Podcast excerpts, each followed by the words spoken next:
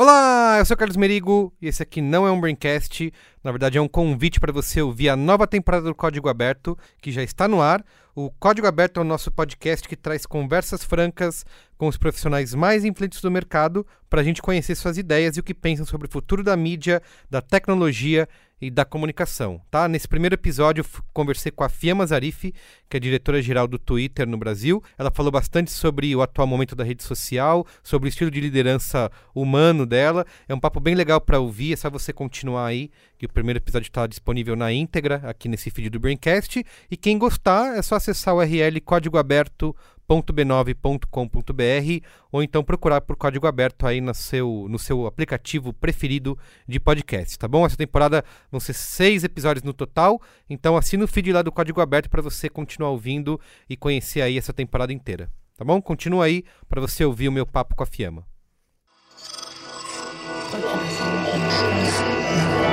Esse podcast é apresentado por b9.com.br.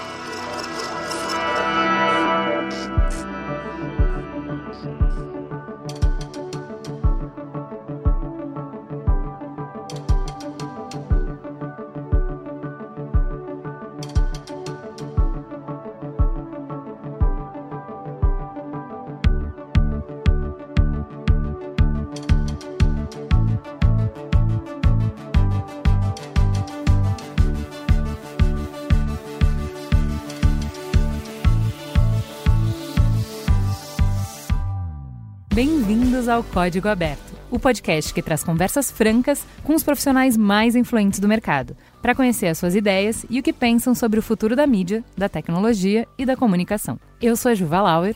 E eu sou o Carlos Merigo. E essa nova temporada do Código Aberto é um oferecimento de IDEXO, o braço de inovação aberta da TOTOS, a maior empresa de tecnologia da América Latina. Serão seis episódios para falar sobre transformação digital, inovação corporativa e o potencial de negócios entre grandes empresas e startups. E nesse primeiro episódio, Juva Lauer, eu fui lá, estive lá no IDEXO para conversar com a Fiamma Zarif, que é diretora-geral do Twitter no Brasil. Fiquei com muita inveja, porque a Fiamma era para ter rolado na temporada passada, era para eu ter entrevistado ela, uma grande mulher, uma Estava grande na... líder de negócios. Estava na nossa lista de desejos há bastante tempo. Sim, uma mulher super inspiradora. Enfim, conseguimos. A gente falou muito do Twitter, claro, e também sobre a surpreendente retomada da empresa aí depois de um período de crise, o papel da rede social nos dias de hoje, mas também conversei muito sobre a trajetória da Fiamma e o seu estilo humano de liderança. Ela é uma líder super admirada. Exatamente. Vamos ver um trechinho? É, na verdade, assim, diversos, se a gente parar para pensar, né, isso não é um fenômeno atual, mas diversos líderes em diferentes áreas, e aí sejam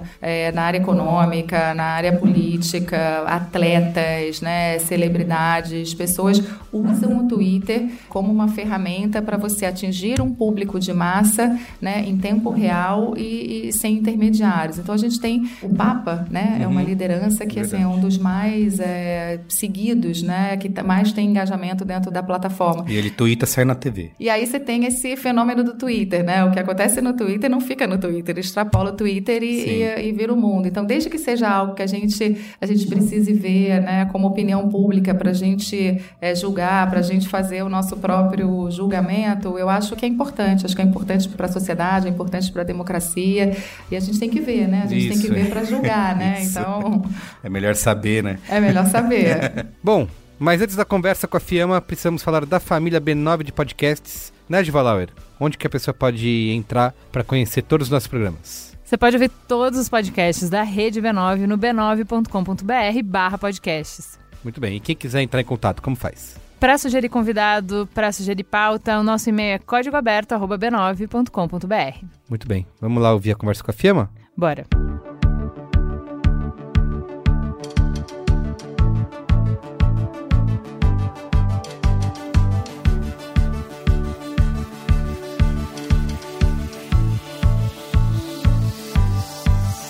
Legal que você falou que seu pai era radialista. Fico feliz que a gente está aí desbravando essa nova era de ouro aí do, do áudio. É, é verdade, é verdade. Você ouve podcast? Eu ouço podcast. Aliás, nosso CEO e cofundador Jack Dorsey, que estava aqui inclusive na, na, na semana passada, também é um amante do podcast, grava vários, ouço todos. Eu gosto muito. Legal. E ouço de vocês também, né? Porque eu tenho várias, aliás, várias executivas eh, amigas, né? Que já, Dani Caxixa, Loredana, é que já participaram, Legal, ouvi. muito Muito, bacana. Parabéns pelo trabalho. Valeu, obrigado. Queria falar um pouquinho, você se formou em comunicação, mas começou é, atuando em tecnologia, né? Antes, quando tudo, o nosso termo que a gente gosta de usar, quando tudo ainda era mato, né? Você chegou com a peixeira, desbravando a selva ali. Total, boa analogia. o que que te levou a esse caminho aí, a des- a desbravar essa selva aí? É, na verdade, eu sou formada, é interessante que as pessoas acham que eu sou engenheira, né, ou que eu me formei em ciências da computação por estar à frente de uma empresa de tecnologia, mas na verdade eu fiz comunicação e, e fiz duas faculdades de comunicação. Eu fiz publicidade e propaganda na Federal Fluminense, eu fiz relações públicas na UERJ e depois eu fiz marketing na PUC. Então eu sou humanas assim, né? Total. total humanas, muito influenciada também pelo meu pai, né, que era radialista, e então eu vivi muito nesse meio de comunicação e eu tinha muita admiração, né? Eu ficava encantada em ver como é que ele podia chegar a milhões de pessoas, né, através de um microfone. E assim, na metade da minha carreira, minha vida começou a, a tocar na tecnologia, isso quando eu trabalhava num banco no Rio de Janeiro, o mercado financeiro no Rio era muito forte, e a gente começou a desenvolver a tal da internet. Uhum, Trouxe Que- a internet na mala. Trouxe a internet na mala e a gente teve que desenvolver né, o site. Começava a internet mesmo ainda estática, né, coisa institucional, sem transação nem nada. Então começou a tocar a tecnologia ali e, e essa combinação de tecnologia com marketing, ela começou a pautar a minha carreira dali em diante, né? Principalmente em telecomunicações. Quando eu entrei, as pessoas, né, 99,9% das pessoas queria trabalhar com voz, obviamente que o telefone falava, eu queria trabalhar com dados, né, para ver o SMS, o app, o nascimento de todas essas, essas tecnologias. Então foi assim que começou essa combinação de comunicação e tecnologia que vem um pouco até hoje, né, até o Twitter. Sim. E aí nos anos 90 você trabalhava no Banco Boa Vista, né? Onde você, Isso. você contou, você lançou o Internet Banking, né? Exatamente. Como que foi fazer isso nessa época em que todo mundo nem sabia ainda o que era internet? Nossa, foi pedreira, porque eh, eu trabalhava dentro da área de marketing e, eh, e todas as, né, os meus pares, os meus colegas, o glamour estava em você eh, trabalhar com as agências de publicidade, né? Hum, Nós verdade. trabalhávamos com a, a Denison, que não existe mais, a contemporânea, a DPZ, que ainda está por aí, agora a DPZT, e todo mundo queria trabalhar com as agências. Então surgiu a oportunidade, né? Na época, eh, o Bradesco já tinha lançado o Internet Banking, a gente, né, o mercado super competitivo, a gente começou a desenvolver o nosso e perguntaram quem é que quer tocar esse projeto de desse negócio da internet. Era bem esse negócio da internet mesmo. Eu falei, gente, eu tô um pouco já cansada, né? A comunicação um pouco é mais do mesmo. Eu quero fazer esse negócio da internet. Caramba, você ter essa visão nessa época, porque muita gente tá tendo essa visão agora, né? Ou teve nos últimos anos de pensar que migrou da comunicação para tecnologia, né? Exatamente. Ter Eu essa tinha um visão ainda bichinho, é assim, da- 90. era uma curiosidade. Eu acho que o que me move muito é a curiosidade de, né, de, de conhecer coisas novas, de, de me desafiar. Eu falei, eu quero. Foi difícil, porque assim, não era o, o, core da minha área. Então, para eu ser atendida pelos diretores, para eles fazerem, todo mundo precisava escrever suas páginas. né? O que, que você quer falar na página de seguro? O que, que você quer falar dentro do- dos, do- dos fundos de investimento que a gente oferece? O que, que você quer falar de poupança? Ah, escreve aí qualquer coisa, esse negócio você vai fazer. E aí, depois você me traz aqui. Então, eu acabei escrevendo todas as, as páginas, né? Eu é que desenvolvia. Eu só falava, cara, só vê se tá legal, o que, que você que eu vou colocar lá. Eu vou subir isso, tá? Não sabe nem o que, que era subir. Sim. Também, bota, sobe, sobe lá. Mas era difícil, né? Eu perdi aquela navegação que eu tinha quando era comunicação e fomos, né? Aí até que a coisa começou a crescer muito rápido e o banco começou também a querer fazer o transacional e aí realmente deu a Ah, virada, sim, né? sim. Assim, vamos começar a desenvolver eh, você consultar extrato, consultar saldo. Porque até né? então era uma- eram páginas estáticas, Eram páginas né? Uhum. estáticas, institucionais, né? Então, aí, quando começou a, a brincadeira da transação, e aí eu tive que lidar com o pessoal de TI, tive que começar a entender o pessoal de TI, a área Sim. de tecnologia, que até hoje é grudada comigo, né? Eu, eu sou apaixonada né, pelos engenheiros, por todos os, os técnicos de informação que trabalharam comigo, e aí a gente começou a desenvolver junto. Eu adoro essa combinação, né? De humanas com a tecnologia, e a gente botou o site no ar, e ainda na época do bug do milênio, né? Porque Sim. depois de 2000 veio o bug do milênio, falei, gente, o que, todo que é esse botando bug? terror, depois- Botando terror, vai acabar o mundo, vai. e o site também. Então foi muito interessante. Tira o computador da tomada, Tira né? da tomada, vamos fazer, olha, gente, vamos preparar toda é que gerenciamento de crise, né? Sim, o primeiro gerenciamento de crise foi no bug do milênio, né? Porque acabou que nada aconteceu, aconteceu. o mundo não acabou, a gente acordou super bem, o site estava lá no ar, mas foi uma experiência muito única que me colocou, que me jogou na tecnologia, que me fez é, admirar muita velocidade, né, das mudanças, como é que aquilo mudava muito rápido, e isso acabou pautando aí a minha carreira. Depois eu fui para a TL justamente porque era na Algar Telecom Leste na época, né, aqui em São Paulo era a BCP, que era uhum. startup de telecom no Rio de Janeiro, Espírito Santo, justamente para fazer desenvolver a parte virtual, né, a internet. Você da... falava startup naquela época? Eu falava startup naquela ah, época. É? Gente, eu era assim, né, uma visionária, né, futurista, é. já era uma startup de... Aí eu fui lá procurar o que que era, né, falei, deixa eu ver que eu vou sair, porque foi para os meus pais, foi uma surpresa muito grande. Você imagina você sair de um banco, né, Sim. né, assim, né, um banco super tradicional. Você tá fazendo, menina? É, quatro anos. Aí depois eu fui falar para eles, o startup não dava nem para falar ainda, porque eles iam achar Sim. que era uma coisa muito grave. Mas eu falei que eu ia para, eu falei, olha, eu vou trabalhar numa empresa chamada ATL. Aí, assim, aí meu pai falou assim, minha filha, o que, que é isso com três letras? E aí, o que, que é esse negócio de, de, tele, de telefone, celular, né? Não, não faz isso não, filha, fica no negócio do banco. banco isso. Uma coisa muito, eles ficaram bem preocupados, bem preocupados. E lá fui eu, né? E foram 12 anos em telecomunicações, né? Fui mordida pelo bichinho da Sim, você telecom. também passou nessa época de... Era bem época lançamento de SMS, né? Essas coisas, a gente tá todo mundo usando WhatsApp, mas nessa época ainda era algo a ser... E custava, né? Não, gente, eu falo que eu lancei o SMS, tem gente que pergunta, o que é isso, né? Porque outro dia eu tava, eu tava numa reunião com um cliente uma... Né, a gente tinha uma, uma menina participando, 20 e poucos anos, e ela não sabia por que, que o Twitter... Porque o Twitter foi baseado no SMS, né? Nasceu com 140 ah, é caracteres por causa do SMS, e alguém teve que explicar para ela Sim. o que, que era o SMS. Mas se você parar para pensar, a gente em telecomunicações, a gente plantou muitas sementes, né, do que a gente vê hoje aqui. O SMS nada mais é do que a semente do WhatsApp, Sim. né? A gente tinha o chat. Eu quando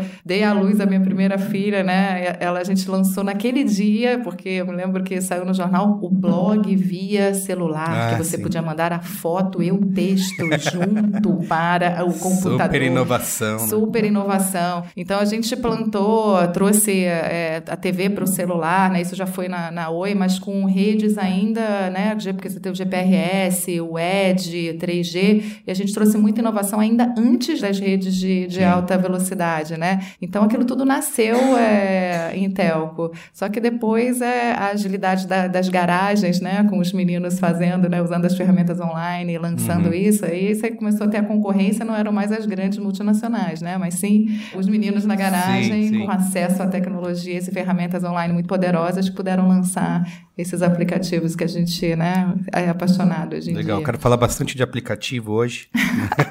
Não, à sei toa. Por quê, né? É, por que será? Mas antes, queria te perguntar um pouco sobre liderança, né? Você já falou sobre liderança humana e sobre os nãos que você conseguiu transformar em sim. O que, que é isso? Explica um pouco pra gente. Estava pensando, tinha né, uma pergunta que vocês perguntavam o que é ser um, um, bom líder e me lembra, me lembra muito quando eu fui convidada a assumir o, o Twitter, né? Hum. E uh, hoje eu acredito que tem vários momentos de empresa e vários líderes para cada um desses momentos, né?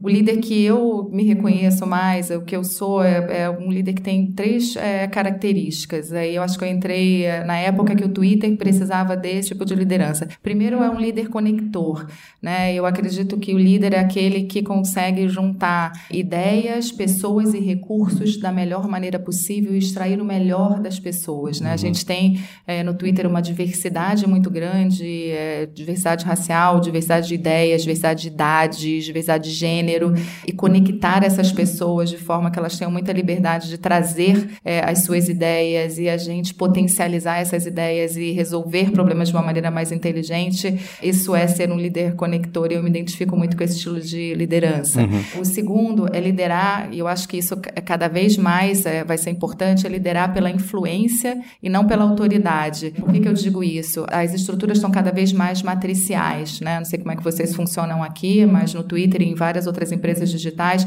as estruturas, eu, por exemplo, no Twitter, eu tenho só área de vendas, né? Chamam, me chamam de CEO, de presidente, Sim. de diretora-geral, mas as pessoas que se reportam a mim são só as pessoas da área de vendas. E eu tenho cerca de 15 áreas que não se reportam a mim, mas elas precisam trabalhar com o mesmo norte. Elas se reportam diretamente para ou para São Francisco ou para Nova York, tá. mas eu preciso influenciá-las para que elas trabalhem para vendas, né? Para que no final do dia a gente consiga preservar a cultura, para que a gente consiga atender os nossos clientes da melhor maneira. Então, esse é uma, é uma outra face da liderança importante, né? Você liderar pela influência e não pela autoridade. E por fim é a humanidade. Eu acho que o líder ele tem que se preocupar genuinamente com as pessoas, com o trabalho delas, com o que elas trazem para o trabalho todos os dias.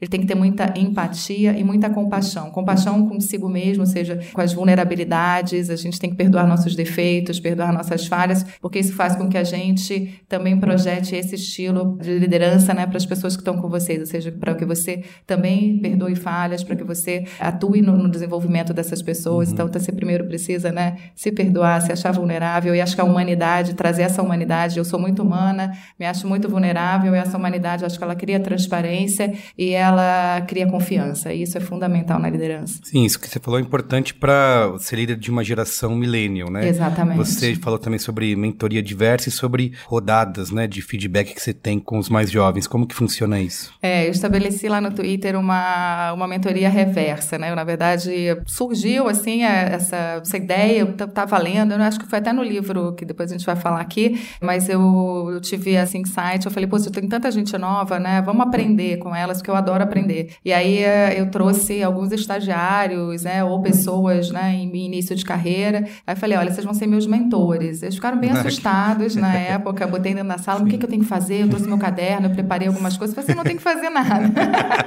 você só tem que me falar, cara, o que, que você faz no, da faculdade, que música que você ouve, que aplicativos que você está descobrindo, como é que você vive. E aí começou uma, é, um papo muito interessante. Que diferença porque... daquele CEO que nem sabe o nome das pessoas que Exatamente, que trabalha, exatamente. Encontra assim, no elevador e dá um... Encontra no... Ah, oi, nem fala, não sabe nem quem é, né? Isso, é. É... E aí eles ficavam assustadíssimos com o caderninho, e o que eu percebi, e você acha, né, você vai chegando em determinado momento da sua carreira, você acha que você não, não, não acrescenta é, mais nada, e no final eles estavam, cara, mas me fala, como é que você faz tanta coisa? Como é que você equilibra isso tudo? Como é que você é mãe? Como é que e que troca bacana, sabe? Entender as vulnerabilidades deles, as uhum. minhas e, e como é que a gente pode fazer disso, né, uma coisa bacana para a empresa. Então eu adoro esses momentos. Hoje eu tô com uma mentora só, preciso de mais um, é uma ciumeira danada, eu tenho que ficar rodando, né? Porque senão eles ficam com muitos ciúmes.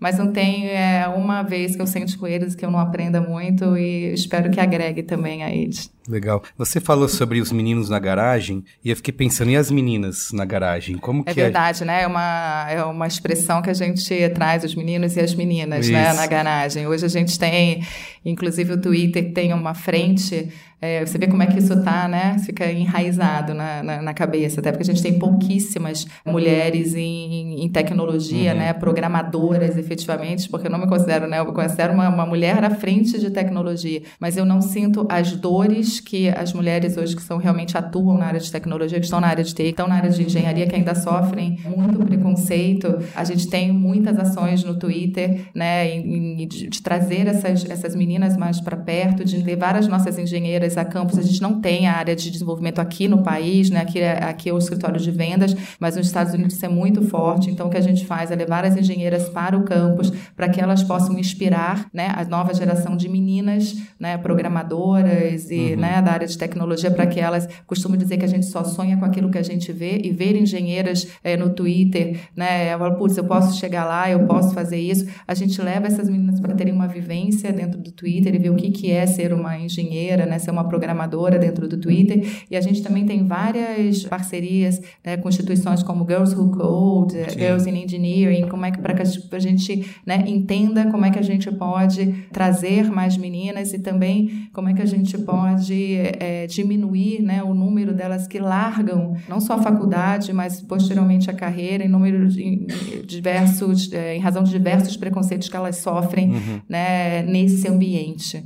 Então, isso é muito importante porque essa diversidade é fundamental. Sim. Eu vejo que tem um esforço né, das grandes empresas de tecnologia em trazer nessa equidade de gênero aí. Acho que em outras áreas, né, isso acontece. Você vê isso acontecer, mas em tecnologia é mais difícil de ter essa entrada. É bem mais difícil. Você hoje tem, né? Você não tem esse problema muito acentuado nas áreas de marketing, né? Nas áreas de recursos humanos, nas áreas de humanas, você tem um equilíbrio muito maior. Na, na área de tecnologia, é, eu tinha esses índices de cabeça, mas o número de meninas que abandonam a, a, a faculdade em relação né, aos meninos é muito maior. Vão desde a família, né? Que acha uma coisa de nerd, né? Já começa ali. Uhum. Aliás, começa com a criação. Eu, como mãe de. Eu tenho um casal casal de filhos, como que a gente tem que ter cuidado em apresentar para as meninas também as tractanas, né? É, as mães elas tendem, porque essa, essa diferença ela começa na loja de brinquedos. A seção das meninas é tudo passivo, né? São as bonecas, é a Uhum. cozinha, é o, né, dos meninos, são os helicópteros, são os robôs e tal.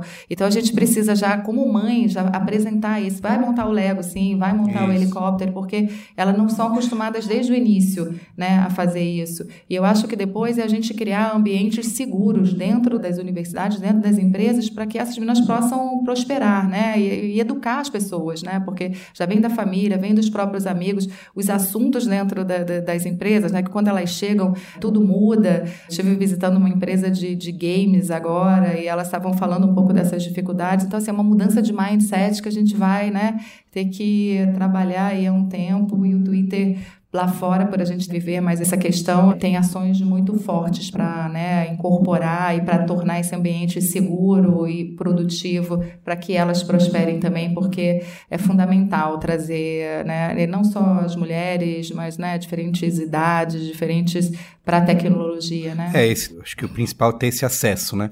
Eu lembro que em casa eu tava jogando videogame com meu filho, tinha dois controles, e minha filha do lado eu ficava olhando, né? De vez em quando pegava ali, mas sempre a gente, eu e ele, mais jogando. Falei, tem que comprar um, comprei um terceiro controle pra Isso. jogar junto, tem um monte de jogo que dá pra jogar de três, quatro pessoas, e ela tá super envolvida, Exatamente. interessada, sabe? Vai eh, melhorando até coordenação e resolução de problema. Exatamente. Então você imagina se você mantém essa separação, né? Ah, Como se fosse a tecnologia, o videogame, é pai e filho, que são os meninos. E É, e sem querer, porque a gente tem tanta coisa enraizada, né? Que assim, sem querer a gente, a gente faz isso, né? É a boneca, é o. E vice-versa, tá? Porque meu marido troca fralda. Então, Uhum. Assim, o menino também pode trocar fralda de boneca, porque o pai vai fazer isso, Sim, né? sim. Hoje eu tenho a licença paternidade no Twitter, é igual, né? Para homens e mulheres e casais gays que, que resolvem adotar filhos. Então, a gente precisa apresentar né, esse mundo real para os nossos filhos, né? Então, seja na tecnologia, seja na boneca, a gente tem que fazer com que eles vivam todas essas experiências, porque está cada vez tudo mais né, dividido. Então, Legal. Incrível. Bom, queria falar um pouquinho de Twitter, né? Eu lembro que teve uma época, eu sou um usuário de Twitter, heavy user até hoje, como a gente gosta de chamar lá no B9 de a melhor rede. a galera que gosta. Adorei. A galera que gosta o Facebook a gente fala a outra rede e o pessoal fica um pouco enciumado. Mas porque é, pelo é, conteúdo, A a gente é natureza, jornalista, né? né? É. Acaba gostando mais do Twitter. E eu lembro de uma época que o Twitter praticamente, até pela própria imprensa, foi dado como acabado, assim, né? Tipo, muitas pessoas, boatos de compra da empresa surgindo toda semana, quem que vai comprar o Twitter, o que, que vai acontecer e tal. E aí, de repente, a gente tem hoje o Twitter aí, provavelmente no auge da sua influência, com ações subindo. Outro cenário, né, de mídias sociais. O que, que você acredita essa transformação de cenário aí, nesses últimos anos? É, hoje o Twitter é, é, sem dúvida nenhuma, a plataforma mais relevante no mercado. Não tem é, um dia que você liga o rádio, a TV, né, tá lendo jornal, tá na própria internet, que você não veja alguma coisa que aconteceu no Twitter, que começou no Twitter. Eu entrei na empresa em 2015, foi exatamente né, no momento em que a gente estava vivendo um turnaround, né, é, né, perdendo usuário, a gente né, perdendo receita, e é muito difícil uma empresa, eu ouso dizer que o Twitter foi uma das únicas empresas que fez uma virada quando você está nessa velocidade de queda, você fazer um turnaround é muito difícil. Eu fiz uma aposta e eh, com a volta do, né, que a gente teve a volta do Jack Dorsey, né, que é cofundador, Jack. né, da, arroba Jack na empresa é, é emblemático, né, você ter o, o fundador e a gente começou esse movimento que foi pautado assim em, em três pilares. Um, a mudança do próprio produto, né, tornar o produto fazer uma, uma, uma experiência é, melhor, né, trazer outras funcionalidades, trazer a gente aumentou caracteres para poder acomodar várias culturas que se expressam de diferentes maneiras, trazer vídeo, trazer live, você ter a possibilidade de é, salvar tweets, começar a implantar um machine learning para você ter notificações mais inteligentes. Uhum, então, o produto, melhorar a experiência do produto foi um dos pilares. O segundo foi o repos... eliminar as distrações. Primeiro, a gente comprava muita coisa, nessas empresas digitais, a gente faz muita, né, vamos comprar, Sim, vamos comprar sim. aquilo. Então a gente eliminou as distrações, a gente vendeu alguns negócios, né? Vendeu o Fabric, fechou o Vine, para a gente focar no que a gente era, efetivo, no que, que era o nosso Nossa, core verdade, o business. Vine, é o verdade. Vine, né? Então a gente, mas a gente trouxe o Periscope, a gente integrou o Periscope, a gente o Niche, que tem tudo a ver com a nossa, que é a nossa plataforma de eh, criadores de conteúdo, que é muito forte hoje, então permaneceu com a gente. Então os negócios que tinham né, a ver com o, com o Twitter foram integrados, né? E os demais foram vendidos ou terminados. E o terceiro pilar foi o posicionamento. Acho que a gente tinha um posicionamento muito, me lembro que na época perguntava, mas meus amigos não estão no Twitter. É. Aí eu falava, graças a Deus, né?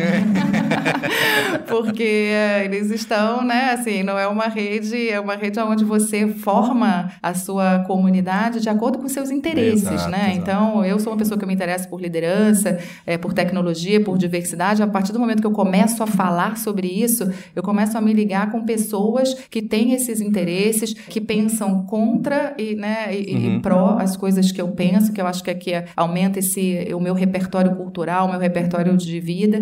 Então, quando a gente começou a, a, falar que o posicionamento do Twitter é esse, né? É o lugar onde você vai para ver o que está acontecendo no mundo, para ver o que as pessoas estão falando. Você tem redes que são, né? Look at me, né? Olha o que, que eu estou fazendo, olha o que, que eu estou comendo, olha a minha viagem, olha a minha roupa, olha o meu vestido, that's okay, a gente está nessas redes, mas o Twitter é look at this, né? Olha o que está acontecendo no mundo, olha o que as pessoas estão falando, olha o que está acontecendo nos esportes, na política, na economia. Isso tem um valor incrível. E a partir do momento que a gente reforçou esse posicionamento, que sempre foi a essência do Twitter, essa combinação né, desses três pilares fez a virada, né? E, e a gente está muito contente em ver onde a gente chegou em 2019 com essa relevância, com essa importância, mudando comportamentos, lançando movimentos, liderando conversas. Foi muito muito bacana para mim profissionalmente ver a virada de uma empresa de tecnologia nesse nível. E por mais que até parte da imprensa, por exemplo, não queira citar marcas, né? Acaba não tendo como, né? Porque tá acontecendo no Twitter, tem que falar,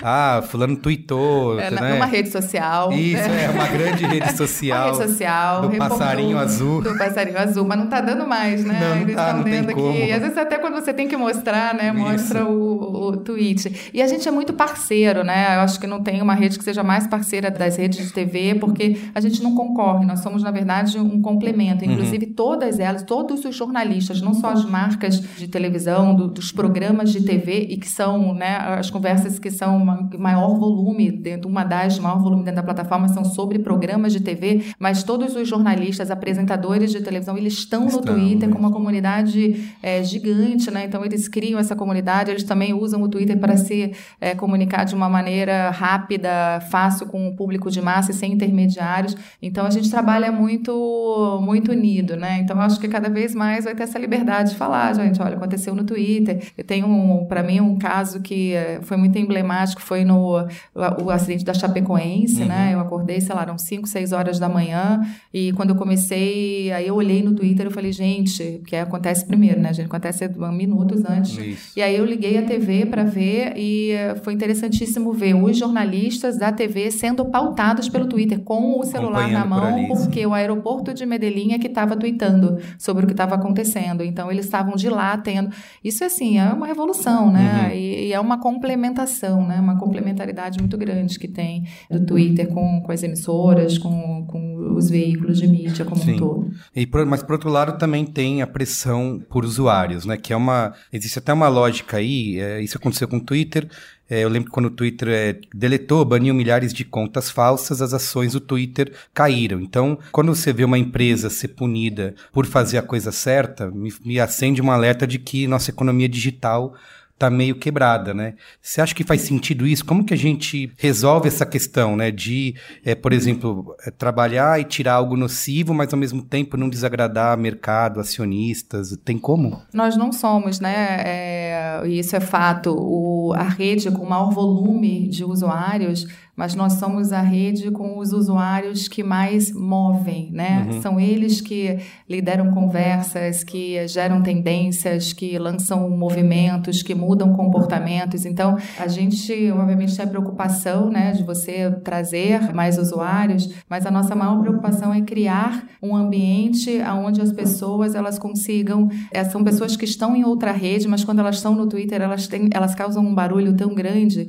né? Elas conseguem amplificar amplificar, elas ganham voz, elas conseguem fazer com que essas vozes elas é, extrapolem a plataforma e virem notícia, né? E influenciem o mundo e mudem a sociedade. Então a gente quer trazer, quer que esse ambiente seja saudável, que permita isso. É claro que você vai ter, você tem que evoluir, uhum. né? Então aí e você vai ter a choradeira, né? Quando a gente foi para os 280 isso, caracteres, você tem os puristas, Eu lembro. né? O Twitter vai acabar. Vai acabar, é né? Vai, vai, vai virar, Twitter vai raiz. textão, textão, vai virar textão. E assim, a nossa preocupação é sempre manter a essência. A essência do Twitter, a natureza do Twitter é ser pública, é ser aberta, é ser conversacional, é ser em tempo real. Então, essas mudanças que a gente faz, elas não mudam a essência do Twitter. O uhum. fato de ser 280, as pessoas continuam tweetando em menos caracteres, é, né, apesar da gente ter aberto para 280, porque a natureza. O vídeo não mudou o Twitter, porque na verdade é uma comunicação instantânea. Você está filmando e está tá, tá dividindo.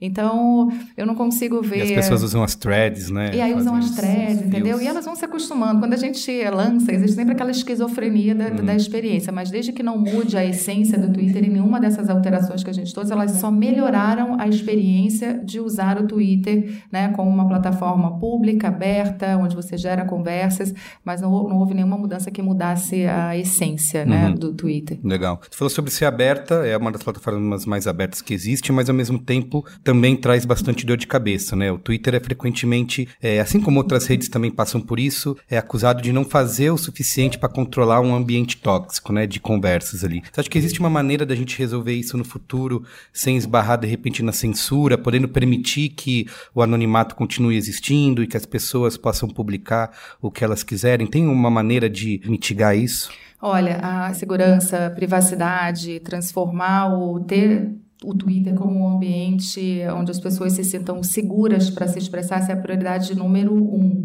da nossa empresa, do nosso CEO. E eu acho assim, é sempre importante falar. Antes a gente, né, antes das redes sociais, a gente tinha as mesas de bares, né, de, uhum. de bar. É lá que a gente, né, falava, amplificava as coisas, não ficava restrito ali, né. Realmente a rede social ela deu voz a diferentes pessoas.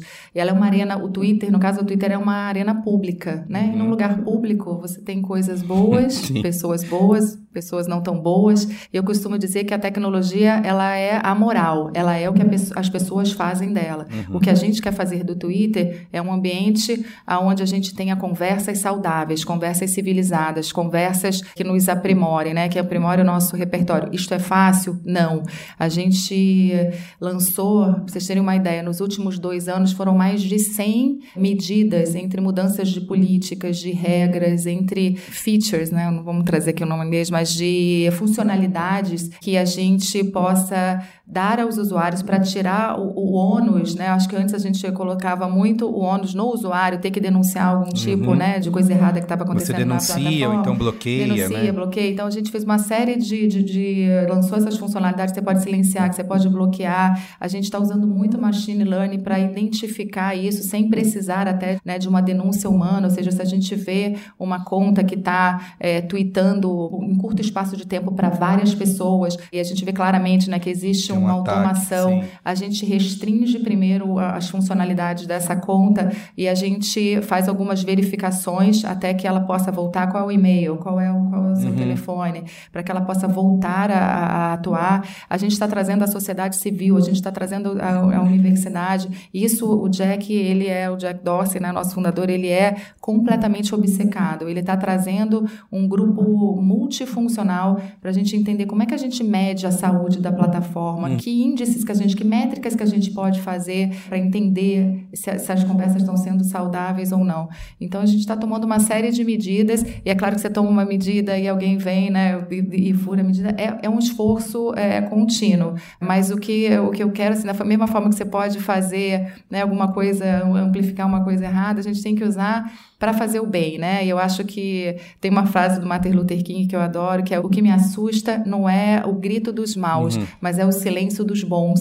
Então eu acho que a gente tem que usar e a gente tem vários exemplos maravilhosos de como é que a gente usa a plataforma para impactar positivamente Sim. o mundo, né? A gente teve um evento há pouco tempo agora é, de, de pessoas que foram lá relatar a experiência de como é que elas amplificaram causas muito positivas, né? Empresas que usam com propósito, empresas que usam para impactar em influenciar positivamente o mundo. Acho que isso a gente tem que amplificar e, obviamente, sem deixar de tomar cuidado, né, com como é que a gente pode minimizar. Sim. essas pessoas que não, não usam com um intuito É, tão bacana. Tem algumas funcionalidades que acho que nem todo mundo conhece, é super útil, que é aquilo de você é, silenciar a notificação, por exemplo, de quem não tem um e-mail verificado, Isso, de exatamente. quem não tem um avatar, né? Que isso já começa a é, a eliminar o limpar. problema. Isso, É, o que a gente quer é dar visibilidade às conversas saudáveis. é, e as conversas saudáveis não são aquelas que concordam com a gente, Uhum. né? São as conversas que trazem pontos de vista diferentes, mas que te façam pensar e você dá cada vez menos visibilidade né, às pessoas que entram lá só para causar um, um ruído que não vai agregar em nada. Então a gente tira também do search esses tweets que foram bloqueados, Ah, tudo sim. para a gente né, transformar o, o ambiente do Twitter num ambiente onde você possa né, ter essas diferentes perspectivas e não ter esses ruídos né, que não agregam nada para Sim. gente. E o Twitter está sendo usado aí já há algum tempo como novo é, diário oficial, né?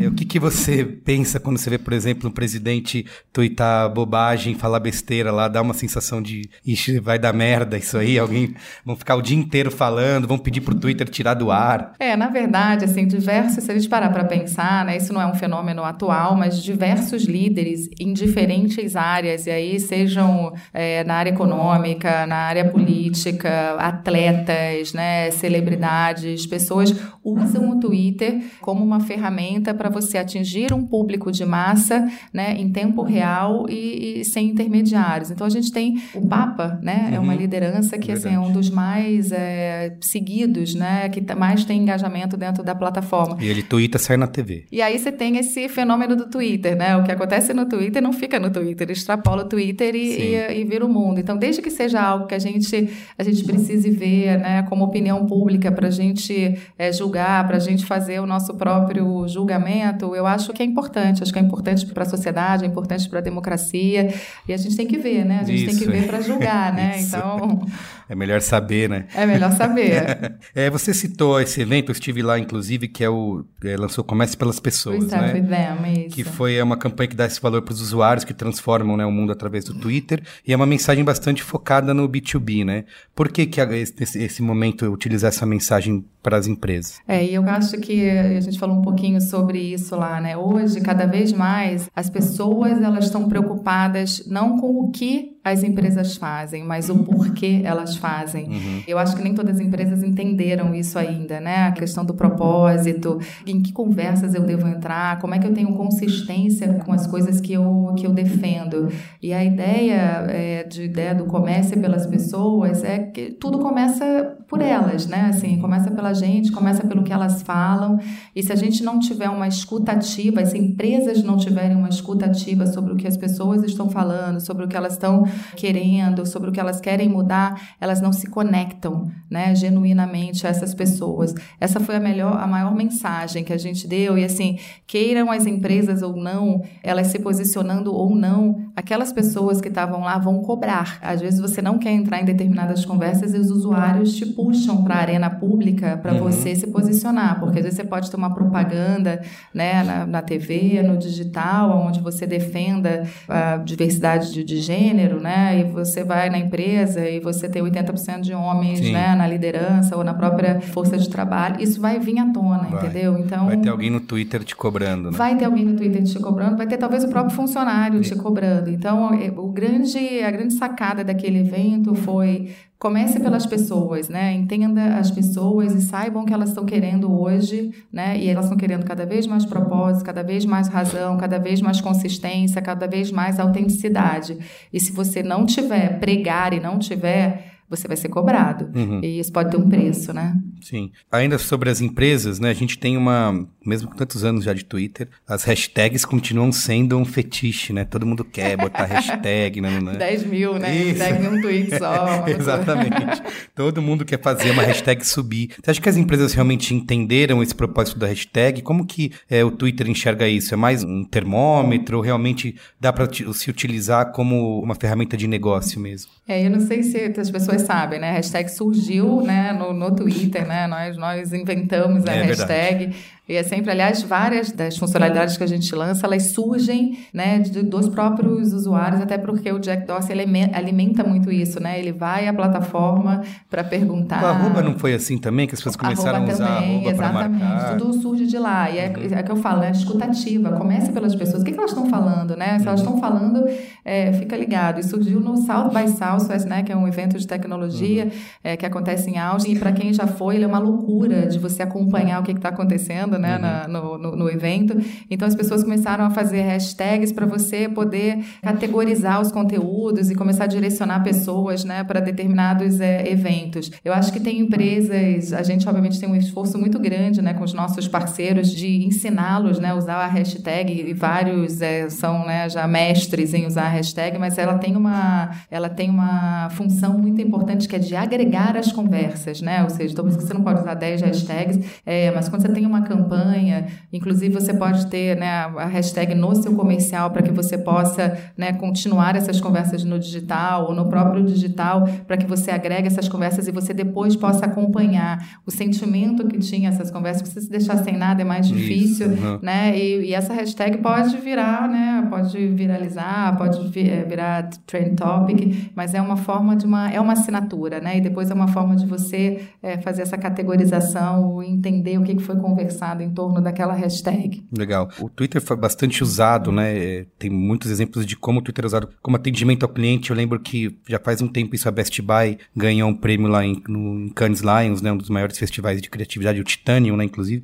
é, que era um saque 2.0 no Twitter, né? Que outros grandes cases assim você pode falar pra gente é, que já surgiu no Twitter de uma marca saber usar? Eu lembro de um também aquele do quando caiu a energia na final do Super Bowl, né? Que foi a Oreo que é, tweetou uma imagem, exatamente. aquilo vira também outro é, grande case. É, exatamente. A questão, acho que tem umas que já tem muita musculatura, né, para usar o Twitter. É difícil é, mencionar, né? É. Meus clientes. Vai escolher só um e depois vai ser. É, pois é. Vai eu, vou, eu vou mencionar, eu não vou mencionar, vou, vou só vou falar dos setores, pode ser, tá mas bom, são empresas pode. brasileiras, tá? E tem uma empresa de aviação uhum. é, que usa de uma maneira muito bacana, ela permite o check-in através do Twitter, então através ah, de é? uma. É, dá para fazer isso. Então você twitta, né, determinada palavra e você começa a fazer determinada hashtag, você começa a fazer o check-in, você recebe o o, bilhete, Incrível. né, através do, do Twitter, isso é sensacional. Você tem uma de, uh, né, uma fabricante de celular é, gigante que usa quando você, hoje os celulares você não consegue acompanhar a quantidade de funcionalidades que o celular tem, né? E assim, uma das grandes, o grande volume de ligações para o saque é, o que, como é que eu uso essa câmera, né? Como é que eu uso uhum. isso? O que, que é esse botão? O que, que não é? E ela fez também através do Twitter, usando um bot, né, de atendimento. Aí você faz perguntas, né? Você você escolhe no menu, no menu pré-selecionado o que, que você quer saber, de qual funcionalidade, e, e ele vai te, te respondendo e você vai perguntando. Então, existem muitas formas de. As empresas então, ainda usam muito o, o Twitter como atendimento, e isso eu acho Sim. que só vai também, é, é, exponencial. Eu tenho assim, o meu marido, por exemplo, que fala: eu, quando reclamo no Twitter, alguém aparece, alguém aparece imediatamente, que assim, eu não ligo mais para nenhuma empresa. Eu boto lá no Twitter, boto só a hashtag. Boto, é só esperar que alguém vai pular lá pelo poder de amplificação. Sim, sim. Né? Uma ligação no conceito fica restrita ao atendente né, que pegou a sua ligação. Você fica 40 minutos lá. Exatamente. Esperando. E aí as empresas têm essa preocupação de atender e atender muito rapidamente por causa da arena pública, né? Ela, pô, ela está vendo que ela está atendendo um usuário, né? Olha que exemplo bacana que ela está dando para outros e elas estão começando até a se reestruturar, né? Para ter cada vez mais pessoas atendendo, né? Uhum. Pelos grupos dentro do, dos, dos, dos call centers, né? Atendendo só as redes sociais. Sim. Você falou sobre relação de startups, a gente tem um público aqui bastante envolvido com isso, e você ao mesmo tempo também falou que o Twitter decidiu focar em algumas coisas, né? O que, que você pode dizer sobre a relação do Twitter hoje com essas startups? Se existe um olhar ao seu próprio, assim, de acompanhar você que desde o início, né, já era uma startupeira, digamos assim, lá nos anos 90.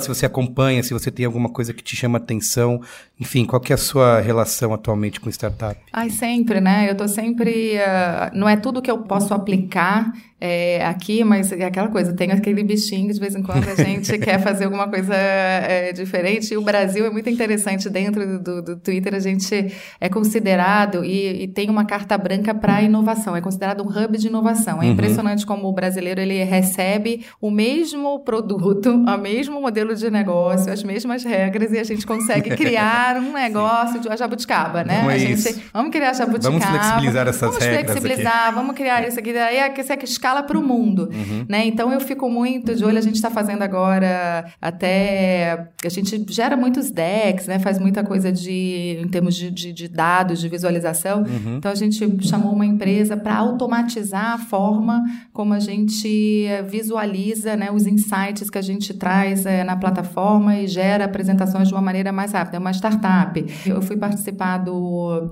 do daquele do evento na prática, que é uma, uma iniciativa do, né, do Jorge Paulo Lema, uhum. que traz um, é, muitos é, jovens talentosos que já estão em startups. E aí eu vi algumas ferramentas interessantes de, de recursos humanos que elas cruzavam várias redes, os dados abertos dessas várias redes, para formar o seu perfil, o perfil de candidato, né? E eh, então o LinkedIn, o próprio Twitter, o que, que você fala no Facebook, olha isso, né? e aí eu estou para marcar uma reunião com essa pessoa para entender. Então eu estou sempre muito, e também até nas próprias palestras, eu interajo muito com gente que tem ideias que eu posso aplicar. Não é o meu papel aqui, sim, porque sim. é vendas, né? Sim. Mas a gente sempre leva lá para fora, ah, putz, eu vi isso aqui. Pô, não, vamos escalar, as pessoas adoram. Né? É. Então, isso é um pouco, vamos escalar global. Eu falei, gente, calma, que calma. nem se o fornecedor né, consegue atender o mundo inteiro, vamos começar pequeno. Mas eu sou muito ligada, eu acho que as próprias pessoas, né, toda a equipe do Twitter é muito ligada, traz muita inovação o tempo todo e, obviamente, isso vem muito desse ecossistema né, de, de startups, de, de empreendedores que está cada vez mais, né, graças a Deus, está se desenvolvendo, já estamos com vários unicórnios Sim, brasileiros, né? É. É. Eu tenho vários deles como clientes, então a gente está sempre de olho. Legal. E o seguinte, você uma curiosidade, que você usa o Twitter antes de dormir, assim, abre e fica lá, ou quando acorda, Nossa. como fica, um tempão ali. Gente, é, é o tempo todo. Na verdade, quando acorda, quando acorda eu medito primeiro, né? Porque se eu já entro no Twitter, aí você já entra em débito com o mundo, né? Porque eu já começo a pensar, meu Deus do céu, aí você já começa um pouco agitado. Então, Isso. medito primeiro, meditação, para me dar calma, energia, para ver o que, que eu vou ver lá no Strain Topics. e aí eu entro entro. Então, aí eu navego primeiro os Trend Topics, né? E depois eu dou uma olhada no meu, né? No meu próprio, nas pessoas que eu sigo, uhum. né? No uhum. que está acontecendo. E durante o dia, é, vamos lá, são mais cinco, seis vezes, né? Que, eu, que eu consigo. Tá, né, que só eu sempre. Cinco, seis, é, tá. cinco, seis, né? Que eu dou uma olhada rápida. É claro que tem muita gente que me pinga, e entra lá, que hoje tem. Pra tem coisa interessante. Tem muita coisa que, que, que eu notifico, né? E de noite também, antes de dormir, eu tenho que dar, é, dar né? tem que dar uma olhada, mas é engraçado. A noite antes de dormir é uma coisa muito mais de manhã, é uma coisa muito mais de, cara, deixa eu ver o que está acontecendo no mundo, o que, que, vou, eu vou encontrar quando Sim. eu chegar no escritório. e de noite eu gosto de navegar mais aí nas coisas de uh, dos meus assuntos de interesse, Sim. né? Ai, deixa eu ver, deixa eu entrar aqui nessa, deixa eu ver se tem um artigo bacana de liderança, uhum. deixa eu uhum. ver alguma coisa de diversidade, deixa eu ver alguma coisa de inovação, de empreendedorismo. Aí eu leio coisas mais de filosofia, sim, né? Sim. Alain de Botton, que eu adoro, ou de gestão então, e aí é uma, não é uma é um leitura. Trabalho, não né? é um consumo de trabalho. Senão você não dorme, né? Sim. né? Vamos combinar. o cérebro fica muito agitado é. e nem poderia estar olhando a tela, né? Porque já, é, já dá o agito só a luz. Mas eu falei, vamos ler uma coisa mais, né? Mais leve. Então, até filosofia eu, eu acompanho no Twitter. Legal. Queria também perguntar sobre fracasso, assim, se tem algum projeto que você achou que ia dar super certo, que ia bombar, tava tudo planejado e de repente foi um fiasco, assim, e que aprendizados isso traz, né? Porque eu acho que a gente tem bastante esse... A gente sempre conversa muito sobre o que deu certo, né? sobre o sucesso, fui lá e fiz e rolou isso, né? mas pelo meio do caminho tem muitas coisas que a gente vai aprendendo mais com isso, né? Com esses fracassos. Não, com certeza. Né? Tem alguma coisa que você pode contar pra gente? Mas teve um projeto, na verdade não foi um projeto, foi um piloto que a gente fez, eu nunca esqueci, foi um piloto que a gente fez. E aí tem aquela coisa do. Bom, aí depois a gente fala do, da, da, tolerância ao erro no Brasil. eu nunca vou esquecer. A gente estava meio que lançando. Era uma nova funcionalidade de banda larga. Aí você tinha que pilotar uma funcionalidade, né? Você tinha que fazer o piloto de uma funcionalidade nova. Uhum. E quando a gente abriu esse piloto, a gente abriu com um público maior do que deveria. E deu errado, Deu errado. o piloto e a gente impactou, assim, alguns milhares é, de pessoas é, na- com essa falha. E foi uma, uma, uma loucura, né? Eu costumava dizer em telecom, eu tinha uma sala assim, gente, isso aqui é um gerenciamento, é aquela maçaneta abria, assim, ainda quando gente tinha sala ainda, né? Falei assim, isso é um gerenciamento de catástrofe, né? Essa matéria eu não fiz na faculdade. não tinha essa matéria na faculdade. Eu falei, "Gente, Gerenciamento de de catástrofe. catástrofe. A rede caiu toda. E você imagina o que que é a gente ficar sem conexão hoje, né? Até você restabelecer a conexão. E ele aprendi, gente, piloto não faz com, né, com milhares de pessoas. Piloto- Isso eu ouvi depois Sim. do, né, do chefe, falar assim, "Fê, pelo amor de Deus, como é que abriu isso para todo mundo? Abre para 10 e vendo o que acontece. Aquilo me marcou bastante. E foi uma decisão meio né, conjunta, marketing com engenharia, com TI. Eu falei, gente, como é que a gente abriu? Tinha muita segurança que ia dar certo, cara. E aí você, simplesmente, né? O cara não faz a transação, o cara tá fechando uma aquisição, Isso, o cara é. tá em home. E aí, quando as pessoas que você impacta, né? São assim, a pessoa, desde a pessoa que tem que pagar uma conta Uhum. até, né, pelo celular, até a pessoa que tá. Tinha esse caso, que Sim. tava fechando uma aquisição e tinha que ter a rede dele. Então, foi um aprendizado ali ah, interessante, mas e o que eu aprendi com o erro é brasileiro tem muita. Não que tenha acontecido lá, eu acho que a gente foi muito rápido. Cara, não vamos procurar culpado, na próxima vez vamos pilotar isso de uma maneira menor, né? Num, num ambiente mais controlado, né? Porque o impacto é muito grande, mas a gente tem muito pouca tolerância a Uhum. Tem erro, né? Aqui a gente erra, a gente quer os culpados, a gente quer punir, Isso. a gente quer. Precisa demitir isso- alguém de Precisa imediato. demitir né? alguém, tem que ter o bode expiatório, e isso acaba, acaba com a- o, o pensamento de inovação, né? Porque as pessoas têm medo, medo, ficam exato. com medo.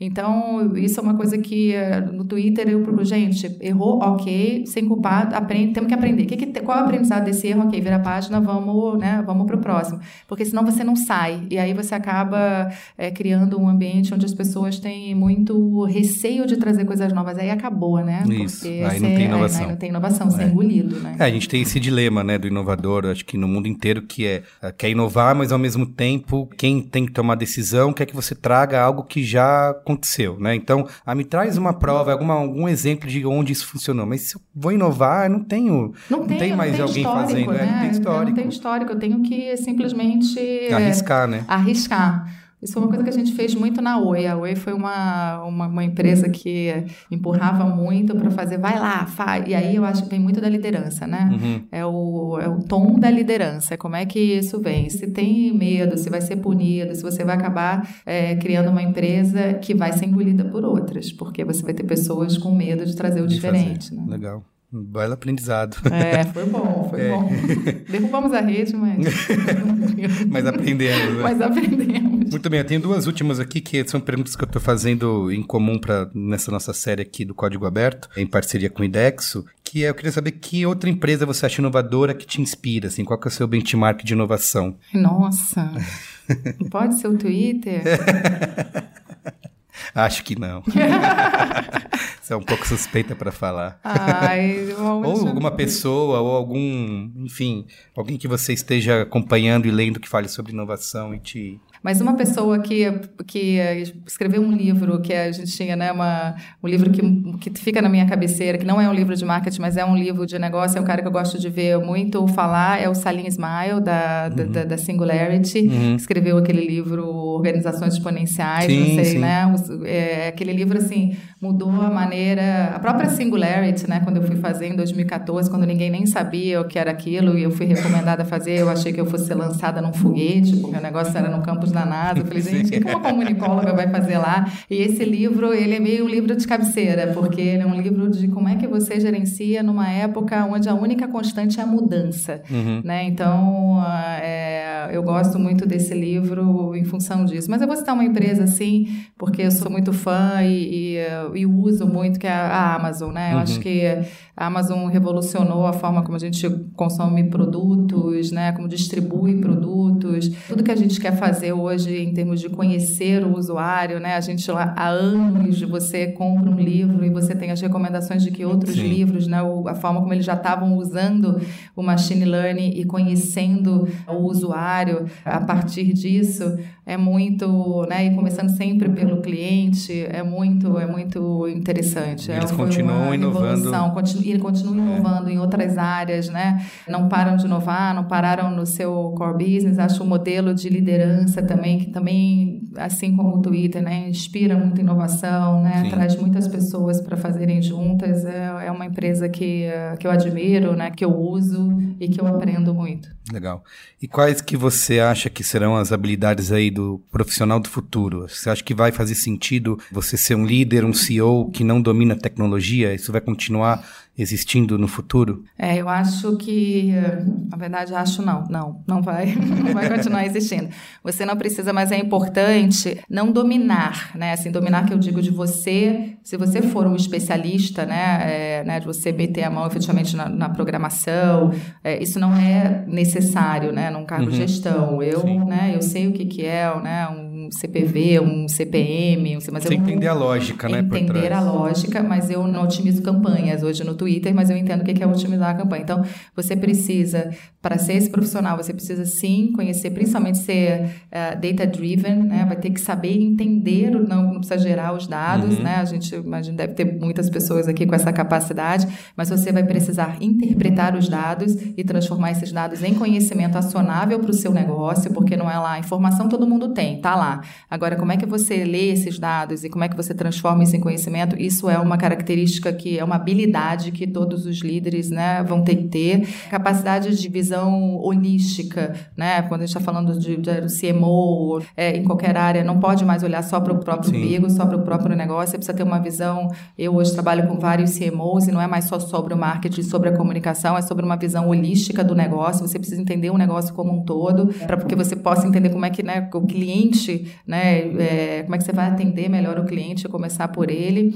Aí eu estaria como terceiro a capacidade de aprendizado, de aprender e desaprender muito rapidamente, porque uhum. a gente tem muita coisa que, né, que a gente já traz de conhecimento, e eu acho que essa mentoria reversa que eu faço me ajuda a desaprender e a ter um learning mindset que a gente precisa estar tá o tempo inteiro se atualizando, o tempo todo se desafiando. Eu tinha um funcionário numa empresa, numa agência digital que eu, que eu trabalhava, e ele ficava assim, nossa, engraçado, você é vice-presidente, você anda com esse caderninho, né, você anota tudo. O que, o que, que você anota tanto aí nesse caderno. Eu falei, cara, anoto tudo que eu tô aprendendo, tudo que eu não sei, que é falado, eu anoto. E anoto no caderno, que acho sim. que a memorização, sim, né? Sim. A gente, aliás, é provado, né? Que você uhum. memoriza muito mais. Então, eu não perco isso. Meu caderno está sempre dentro da bolsa. Eu posso aprender com o taxista, eu posso aprender com o presidente de, de uma outra empresa, mas ter a humildade de que eu não sei tudo, né? Porque eu acho que a arrogância do tudo saber não, uhum. não leva ninguém é, a lugar nenhum, você não se move. Eu acho que, por fim, a capacidade de adaptação. Cada vez mais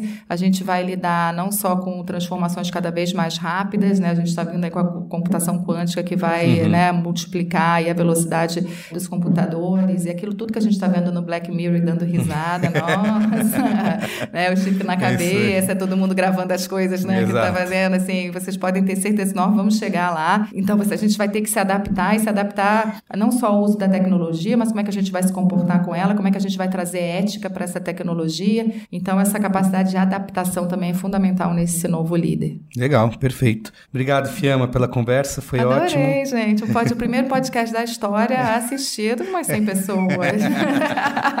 Valeu, Eu fiz gente. parte da história, valeu. Obrigada, viu? Obrigado. Adorei.